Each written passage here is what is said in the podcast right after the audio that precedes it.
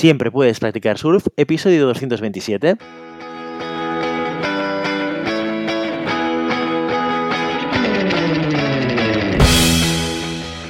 Bienvenido y bienvenida a Siempre puedes practicar surf, el podcast diario sobre recursos humanos. Este podcast está pensado para profesionales de recursos humanos, gerentes o jefes de equipo podrás encontrar técnicas, consejos, ideas, conceptos y noticias sobre la gestión de personas. Eso sí, con enfoque práctico y aplicable. Hoy episodio 227 del lunes 16 de mayo del 2022, programa en el que tenemos el placer de contar con una invitada muy especial.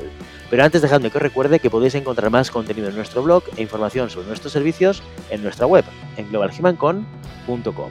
Desde allí os podréis apuntar a nuestra newsletter para no perderos nuestros webinars, streamings y todo el contenido y actividades que organizamos desde la consultoría Global Human Consultants.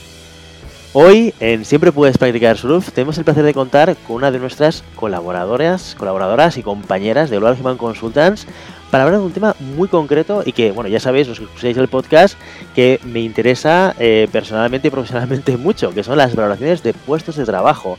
Hoy tenemos el placer de contar con María José Ollanedel, especialista del área de desarrollo organizacional y consultora en Global Human Consultants. María José, muy buenos días y bienvenida. Hola, buenos días, Guille. Muchas gracias. Gracias por invitarme. ¿eh? Un placer tenerte aquí porque tengo que confesar una cosa. Eres que eres la única persona que ha pasado por el podcast que compartes esta pasión que yo tengo por las valoraciones de puestos de trabajo. O sea, es, increíble, ¿eh? es increíble. Es, que somos tan pocos, ¿eh? que nos gusta el, el, valorar y el puntuar y el analizar factores y subfactores. ¿eh? Nos entendemos entonces. Exacto, exacto. Oye, muchísimas gracias por venir hoy, por encontrar el hueco para, estar con nosotros y con nuestra audiencia. Eh, hace muy poquito hicimos un monográfico sobre política retributiva. Ya estuve dando la chapa durante un mes en tres, en tres monográficos, tres sesiones, donde estuve explicando cómo se construía la política retributiva. Y bueno, el primer paso, evidentemente, que teníamos que tocar sí o sí, era el proceso de valoraciones. Así que ya hicimos un monográfico explicando pues metodologías y demás. ¿De acuerdo? Eh, y te traemos hoy al podcast, eh, María José, para que justamente nos expliques no tanto la parte teórica, sino, oye, todo eso, todo aquello que explicamos hace un, mes en los monográficos, ¿cómo se traslada a la realidad? Tú que tienes experiencia no solo en Global, sino también habiendo trabajado en Conferri hace un tiempo, eh, en la implementación de estos sistemas de valoración y el cómo se han montado, se han desarrollado, se han diseñado y se han implementado con sus dificultades dentro de diferentes empresas. Pero antes, antes de empezar con, la chicha, sí que me gustaría que para todos aquellos que quizás aterrizan hoy en este programa y, eh, y, no saben de qué estamos hablando cuando hablamos de valoraciones de puestos de trabajo, que nos cuentes tú, como especialista del área, qué es una valoración de puestos de trabajo y para qué sirve. En realidad las valoraciones de puestos de trabajo es todo un mundo. Como dice Guille, hay que saber bien analizar los puntajes de aquí para allá, te tiene que gustar, pero también lo que mejor y lo que mejor funciona para una valoración de sistema de, de, puestos de trabajo es que finalmente es un sistema objetivo y ayuda a ordenar la estructura de la organización. ¿Por qué? Porque lo que hacemos es medir el peso relativo de las posiciones o de los puestos de trabajo. Entonces, en base a esto ya se dan unas conversaciones muy estratégicas desde recursos humanos que se posicionan finalmente como un área estratégica en las organizaciones, que ese es el fin que hoy día todos estamos buscando en recursos humanos, ¿no? Que seamos conocedores del, negocio y también conversaciones súper estratégicas con los ocupantes y las ocupantes de los puestos de trabajo muchas veces porque al final un sistema de valoración de puestos de trabajo promueve la equidad interna dentro de las organizaciones y eso es clave. Es muy, muy importante lo que dices, la parte de conversaciones y el tema de la equidad, porque creo que son dos cosas que te llevas cuando haces un proceso de, evaluación de puestos de trabajo. Mira, eh, yo hace, hace no tanto, que hace tres o cuatro años, recuerdo haber tenido una conversación con, un director de recursos humanos y cuando yo le contaba cosas que hacíamos en, en la consultoría y le explicaba que una de ellas era los procesos de valoración, me preguntó, pero todavía se siguen haciendo procesos de valoración de puestos de trabajo. Esto no es muy antiguo, ¿no? Y yo me quedé como sorprendido, primero porque pensé, hombre, a ver, yo me dedico a esto, que me digas que esto es antiguo es como, como si estuviese utilizando... Exacto, procesos que ya no funcionan, ¿no? O que, no sirven para nada, ¿no? Y, y luego también tenía la sensación justamente de que quizás dentro de lo que es el área de recursos humanos estamos muy acostumbrados a solucionar o a trabajar en funciones como eh, la búsqueda de talento, como la capacitación y la formación, eh, acciones de coaching para desarrollar capacidades individuales de las personas o analizar el clima laboral, ¿no? Son cosas que como que nos suenan muy cercanas y como que es muy fácil que en muchos departamentos de recursos humanos lo estén haciendo o que sean parte de su responsabilidad, pero hablar de valoraciones de puestos de trabajo no es tan habitual o es mi sensación, ¿no? Entonces me gustaría saber tu punto de vista, eh, María José. ¿Es cierto que las valoraciones es una herramienta que no se utiliza mucho o se están utilizando cada vez más? ¿Cuál es el punto? ¿O es, como me decía este director de recursos humanos, un tema de antiguos y que esto ya no es moderno, eh, por decirlo de alguna manera? ¿Cuál es tu punto de vista? ¿Cómo lo ves esto en el mercado? Mira, yo te diría depende, ¿eh? depende mucho del mercado. Aquí, bueno, por los temas de planes de igualdad hoy día casi todas las empresas ya los están utilizando y en realidad esos son los proyectos que hoy día estamos abarcando, por ejemplo, desde Global, pero en base a mi experiencia me ha pasado de todo. Ven como esta metodología un poco antigua o muy estructurada de cómo lo hacemos si hoy día las organizaciones están mucho más dinámicas, cambiando en el tiempo, cómo lo hacemos con las valoraciones, no vamos a estar actualizándolas cada un mes, por ejemplo, etcétera.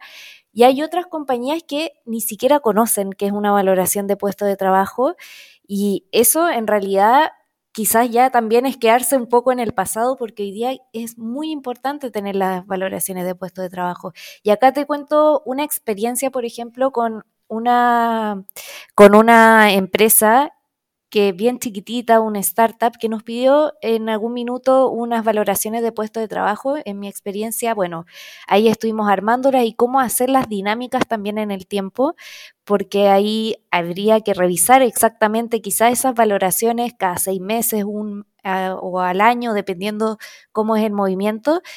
Pero ¿Qué beneficios trajo eso finalmente de aplicar esto en una startup? Es, son las conversaciones. Más que nada porque, por ejemplo, en estos casos, cuando no hay eh, jerarquías dentro de una organización o es un poco más horizontal, la conversación se daba en, perfecto, yo ya sé en qué nivel estoy. Y las personas sabían qué nivel estaba. Y eso muchas eh, empresas o recursos humanos no lo transparentan.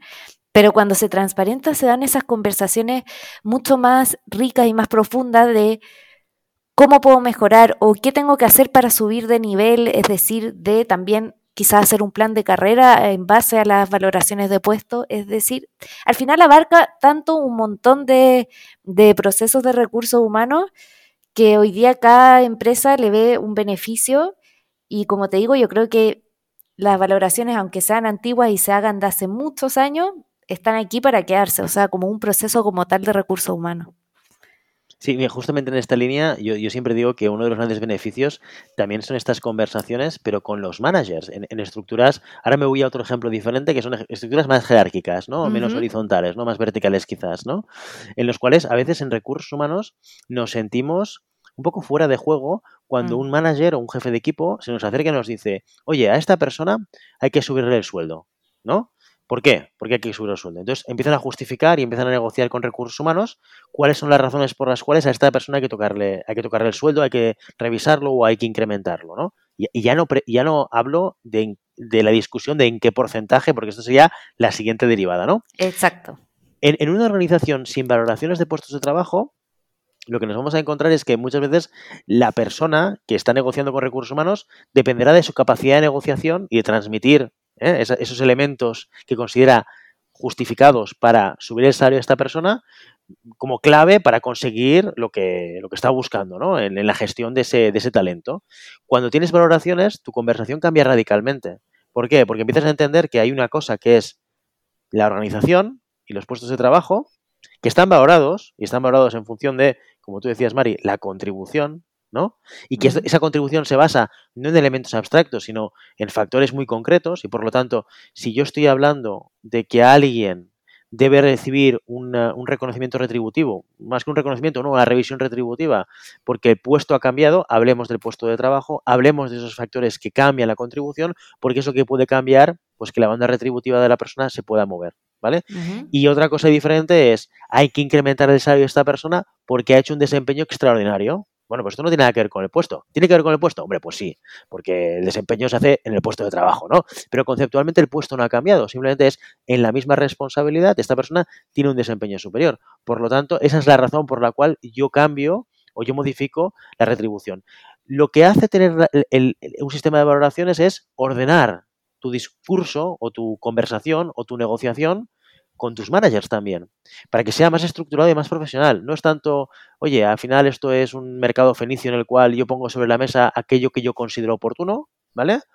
Sino desde la figura de recursos humanos es decir, a ver, perdona, manager, ¿de qué me estás hablando? ¿De un cambio del puesto? ¿De un desempeño de la persona? Porque en función de lo que sea, habrá que tratarlo de una manera diferente. Con lo cual, ordena mucho la manera de poder tratar y gestionar cosas que a veces es verdad que estamos un poco como sin, armas a veces en recursos humanos. Porque ¿qué vas a saber tú de la persona o del puesto que no sepa el manager?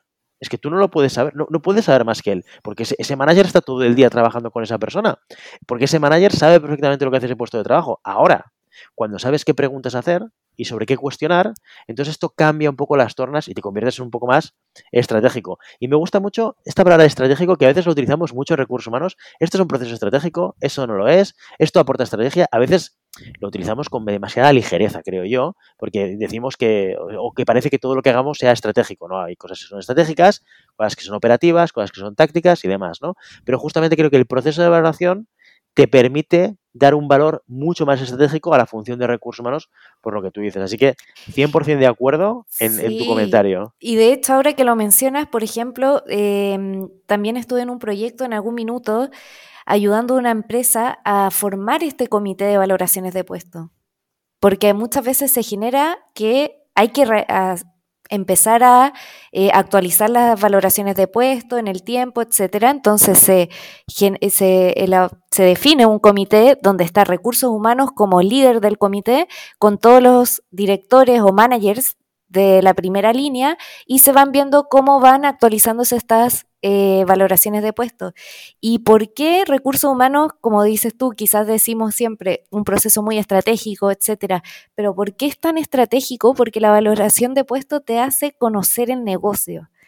Y más que nada se dan unas conversaciones de negocio de alto nivel, de estrategia, no solamente de recursos humanos, sino que de estrategia comercial, de estrategia de operaciones, de estrategia de todas las áreas, finalmente, y eso es la conversación que tiene recursos humanos finalmente con todos los managers. Totalmente, totalmente. Oye, pero, pero no es fácil tampoco, ¿eh? Hablemos un poquito de las dificultades que te has podido encontrar ¿no? en, estos procesos de diseño e implementación. Porque claro, hemos, fíjate que el ejemplo que dábamos tú y yo, hablando de comunicación, eran diametralmente opuestos. Organización estilo startup, eh, con un tipo de gestión y liderazgo pues mucho más eh, horizontal versus una organización mucho más vertical, mucho más jerárquica que tiene un tipo de cultura diferente y demás. Claro, son dos universos diferentes que pueden estar utilizando el mismo concepto de herramienta que en la operativa puede ser diferente, ¿no? Esto no lo hablamos aquí, pero creo que en el monográfico lo explicábamos un poco que hay diferentes sistemas de valoración. si os interesa ir más en detalle, decírnoslo en los comentarios y haremos un monográfico específico, porque no siempre son, son iguales los sistemas de valoración. Pero ¿qué dificultades nos encontramos al implementarlo? ¿Cuáles son las más comunes que te sueles encontrar a la hora de implementar un proyecto de valoraciones de puestos de trabajo? Yo te diría que, bueno, principalmente son tres. Una es que muchas organizaciones o empresas todavía no tienen muy clara la estructura. Y a veces eso dificulta muchas veces hacer la valoración porque hay un, paso previo que nos saltamos, que finalmente es analizar la estructura y tener bien definidas las descripciones de puestos de trabajo, etcétera. Entonces yo te diría que ahí hay una dificultad que muchas veces nos encontramos con empresas que, como han ido cambiando en el tiempo, no se ha ido actualizando la información que tienen, etcétera, puede pasar que un sistema de valoración de puestos de trabajo sea un paso siguiente y todavía no esté preparada para eso. Por otra parte, otra dificultad que veo mucho es un poco lo que hablabas antes, Guille. Eh, muchas veces cuando valoramos el puesto de trabajo se piensa en la persona más que en el puesto de trabajo. Entonces yo siempre digo que hay que centrarse en que el puesto de trabajo es como si la persona tuviera su desempeño de trabajo al 100%. Si ahora él hace un 150% de desempeño, qué bien, después le pagamos un bono o lo retribuimos de alguna manera. O si es que la persona hace menos del 100%, bueno, vemos cómo desarrollarlo y que pueda, que pueda abarcar ese 100% que le, que le falta por hacer. Pero las valoraciones de puesto siempre es del puesto de trabajo y eso cuesta muchísimo que, la, que sobre todo las personas de la organización dejen de lado a la persona y se pueda hacer una valoración de puesto de trabajo de tal cual como es el puesto. Y en tercer lugar, yo te diría que también pasa un poco tal, tal vez lo que comentaba al principio como las estructuras son muy dinámicas, muchas veces me he encontrado con clientes que me dicen, claro, eh, dentro de las valoraciones quiero agregar también el área de TI, por ejemplo, y hoy día no la tienen. Pero es como, perfecto, pero este cambio, ¿para cuándo lo vas a tener? ¿Cuándo vas a contratar a alguien de, al responsable de TI? No, lo voy a contratar quizás en cinco años más, o sea, es algo que estamos viendo el día mañana, ¿no? Si son cambios que no están claramente definido, no hay que hacer la valoración ahora, porque en cinco años, por ejemplo, o en, no sé, en, un, en dos, ahora como los tiempos van tan rápido, todo puede cambiar y la estructura puede cambiar. Entonces, siempre en la foto del aquí y del ahora. Son cambios que, si bien tú me dices, no sé, en seis meses más, claro, vamos a agregar y a poner esta nueva área de informática porque necesitamos apoyo y ya no vamos a usar un proveedor externo, perfecto, lo podemos considerar. Pero si son cambios a largo plazo, hablaremos en ese minuto, no ahora. Yo te diría que esas son las grandes dificultades, dificultades que me he encontrado en distintos clientes. Es que además son, son, son elementos que son, son muy, muy lógicos también, ¿eh? que, que, tienen sentido, porque es, es difícil separar personas de puestos. Porque al final las personas también hacen el puesto, lo crean, lo configuran. Si, si tú estás en una compañía que es una startup que se acaba de crear, es evidente que la persona acabará configurando el puesto de trabajo, porque tú necesitas gente muy polivalente, entonces la gente va expandiendo sus áreas de trabajo y responsabilidad en función de sus intereses y las necesidades del equipo, ¿vale? Entonces todo como mucho más volátil y es muy difícil, no, es aquello que digas, busco a alguien que haga A, B, C y D. A priori lo buscas, pero luego si sois pocos, todo el mundo acaba haciendo un poco de, de hombre o mujer orquesta, ¿no? Pasa diferente cuando la compañía es mucho más grande o mucho más jerárquica, ¿no? en, la cual los puestos ya empiezan a establecerse y tiene sentido también, porque si no empiezas a establecer los límites y las áreas de responsabilidad, tienes los riesgos de que hayan responsabilidades que no haga nadie o que haya responsabilidades que le hagan dos personas o dos departamentos y es conflicto asegurado, ¿no?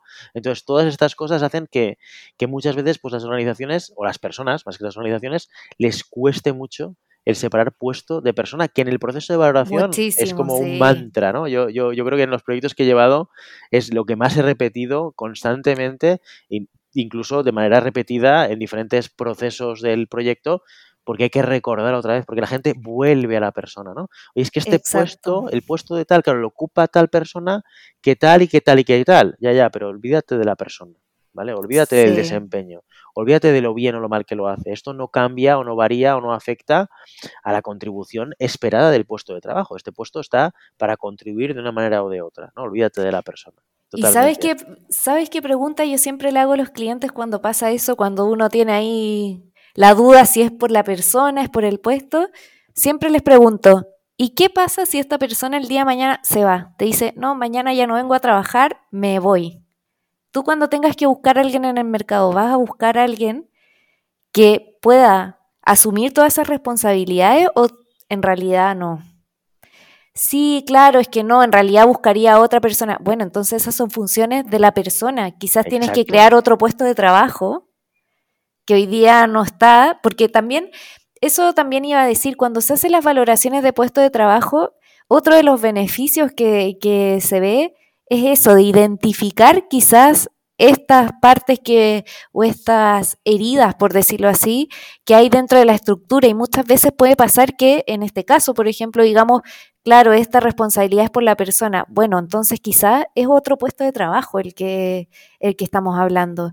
Entonces siempre se identifican ciertas alertas, que es muy bueno porque ahí ya empezamos a estructurar la organización y pueden surgir distintas otras cosas que, puedan ir yendo en el proyecto. Siempre uno comienza con una estructura y a veces ahí van saliendo nuevas cosas y eso lo, eh, también es lo entretenido, diría yo, como cómo va cambiando un poco la estructura en el tiempo. Totalmente, totalmente. De hecho, mira, ahora yo pensando, lo que yo también repito mucho, como, no, no, tanto como mantra como lo del persona puesto, pero que yo anticipo mucho a los clientes, es que es un proceso que al ser necesariamente participativo, acaba generando discusiones internas. Vamos, yo no sé en tu experiencia, Mari, pero yo creo que no he implementado ningún sistema de valoración que no haya tenido discusión interna. Porque al final el mapa de valoración, sea, el mapa de puestos de trabajo, que es eh, la, representación de las valoraciones en una matriz, acaba comparando de departamentos, ¿no? y, acaba respondiendo la pregunta, ojo al dato, ¿qué contribuye más a la empresa un técnico contable o un técnico de recursos humanos? ¿Vale?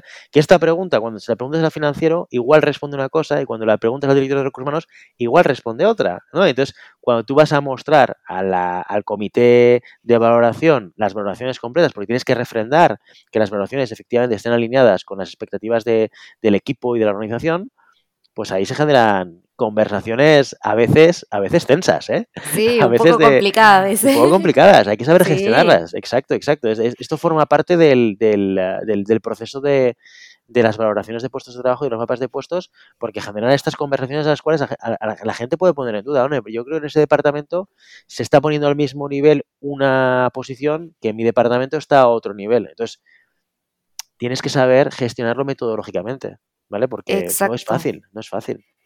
No es fácil, no es fácil. Y no solamente eh, eh, comparación horizontal, también vertical. Muchas veces pasa entre pares, que claro, puede pasar que, por ejemplo, el director financiero vea al contable igual que el de facturación, pero ahí pueden haber ciertas distinciones y eso también es lo que recursos humanos tiene que ahí hacer como abogado del diablo, que lo llamo yo. Estar ahí en las discusiones, plantear, eh, pelearla, entre comillas, por la valoración que finalmente ha hecho recursos humanos bajo una metodología para que se sustente en el tiempo también. Exacto, eh, porque si no, no cumplimos el criterio de equidad. Exacto. Si acabamos negociando las valoraciones fuera del sistema, diciendo que, esto a veces pasa, ¿eh? seamos realistas, ¿eh? porque esto, mira, recuerdo eh, cuando yo empezaba en esto de las valoraciones, eh, y mi primer proyecto importante fue eh, cuando estaba trabajando en Gallina Blanca, que estábamos de la mano de High Group, o sea, el Preconferri, teníamos un, consultor que, nos ayudaba en todo ello, Juan Arza, que por cierto, si nos escuchas, Juan, un saludo para ti. Fue, fue mi, maestro en, el día, en el, digamos, en, el aprendizaje en el puesto de trabajo de las valoraciones. Y yo le preguntaba, fascinado, cuando empezaba, le preguntaba a Juan Arza, digo, Juan, ostras, con este sistema podemos llegar a cuestionar y decirle al director general qué vale cada puesto de trabajo en la organización.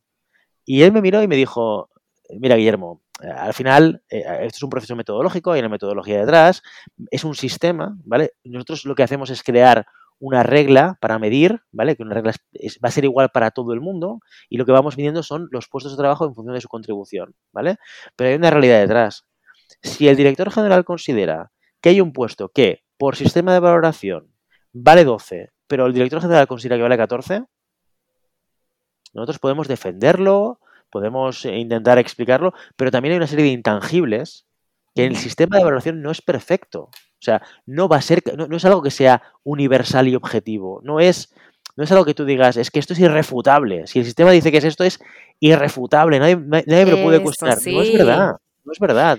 ¿Por qué? Porque no, no, es imposible que abarquemos todas las complejidades. Y hay veces en las cuales hay que negociar, ¿no? Y hay que, hay que aceptar que hay cosas que salen del sistema. El problema no es que hayan cosas que salgan del sistema. El problema es que todas las cosas salgan del sistema, que es diferente. Si tienes una excepción y está justificada, ¿no? Y recoges una justificación que dices, hombre, lo que me estás contando, el sistema no lo contempla y tal, pues entonces ubiquemos a este puesto donde tocaría ¿vale?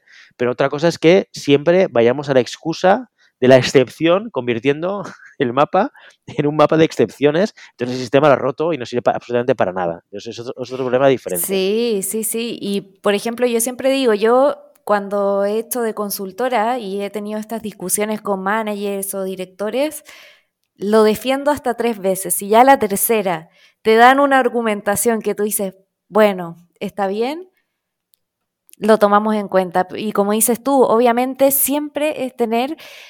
Lo, más importante yo creo que en recursos humanos o, como consultor también, siempre es tener bien eh, escritas las justificaciones y los argumentos de por qué valoramos así el puesto de trabajo. Porque esas son las conversaciones finalmente estratégicas que se dan y la mirada que uno puede poner como experto o en recursos humanos como experto en negocio que, que ayuda al negocio es siempre tener las justificaciones y los argumentos, porque así cuando hayan dudas en el mapa, uno dice por qué lo, lo puso así, y por último, si te rebaten, habrá otra justificación que tú dices, claro, bueno, puede ser, ¿cierto? Siempre, siempre pasan estos casos.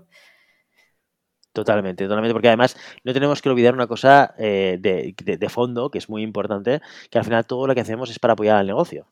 ¿No? para apoyar el proyecto, para que el proyecto consiga sus objetivos estratégicos. No es tanto que hacer pasar a la organización por un método que desde recursos humanos consideramos que es perfecto, porque además es que no lo es. ¿no? Entonces, tenemos que ponernos desde la perspectiva de esto lo estamos haciendo para conseguir pues ser capaces de montar otras políticas, de tener conversaciones de mayor valor, de ser capaces de garantizar la equidad a la hora de pues valorar y compensar diferentes puestos de trabajo, etcétera, etcétera, etcétera. Siempre desde esa mirada, no solamente desde la mirada más técnica, más, eh, digamos, eh, focalizada en sistema por sistema y para sistema, ¿no? Es sistema para empresa y por empresa, o para, para, proyecto y por proyecto. Ese sería un poco el, el, elemento esencial, lo que te permite tener una cintura determinada en algún momento concreto. Insisto, no en todos, no en todos. También hay que poner los límites para, para, para, para que el sistema tenga sentido, porque si no, pues mira, ni valoraciones ni valoraciones, como diría mi madre. ¿eh? Esto fuera y no hace falta ni consultores, ni consultoras, ni nadie que venga aquí a medir, ni, ni nada, porque ya haré lo que yo considero oportuno a dedo, ¿no? No, no, no y claro, y es parte del posicionamiento que tiene que tener recurso humano dentro de las organizaciones también. O sea, saber bien cómo funciona el sistema, poder justificarlo, pero obviamente pueden haber grises por ahí, pero siempre tener su justificación. Así es. Totalmente, totalmente. Oye, pues María José, muchísimas gracias por venir hoy. Además, que sepáis, los que estáis escuchando este programa hoy, 16 de mayo, que sepáis que el 25 de mayo hacemos un taller gratuito online eh, para todas aquellas personas que quieran saber más sobre procesos de valoración, valoración de puestos de trabajo, en el que estará María José y tiene preparado una, serie de ejercicios para valorar empresa, o sea que podéis poner en práctica eh, sistemas de valoración y hacerlo junto con ella para ver cómo se hace, cómo se decide y ver estas discusiones, estas dificultades, oye, cómo se pueden dar y cómo podemos intentar solucionarlas pues de una perspectiva muy práctica dentro de este taller. Así que, María José, muchísimas gracias de nuevo por venir hoy. Y nada, los que queráis, ya sabéis, el 25 de mayo vais a la página web globalhumancon, globalhumancon.com, lo diré bien, globalhumancon.com barra talleres y allí encontraréis el taller de, de María José. Bueno, muchísimas gracias Guillermo, encantada, de verdad me encantó poder participar con mi experiencia y bueno, sí, pueden ir al taller feliz también de seguir compartiendo y nada, eso, me encantó. Muchísimas gracias. Y ya sabes, no puedes detener las olas, pero siempre puedes practicar surf. Y hasta aquí nuestro episodio de hoy. Como siempre, queremos invitaros a que os pongáis en contacto con nosotros, nos deis vuestra opinión y nos sugeráis si tenéis algún tema o alguna pregunta concreta. Lo podéis hacer a través de la página de contacto en globalhumancom.com barra contáctanos o a través de las redes sociales. Estamos en Facebook, en Instagram, en Twitter y en LinkedIn. Y si el contenido de este podcast te gusta, no te olvides de suscribirte, darnos 5 estrellas en iTunes y me gusta tanto en iVoox como en Spotify. Igualmente recuerda que puedes encontrar más contenidos, noticias y recursos en nuestra web, en globalhumancon.com. Muchas gracias por todo, por tu tiempo, por tu atención y por tu interés en estos temas sobre la gestión de personas. Nos escuchamos mañana martes con las noticias de la semana. Hasta entonces, feliz día.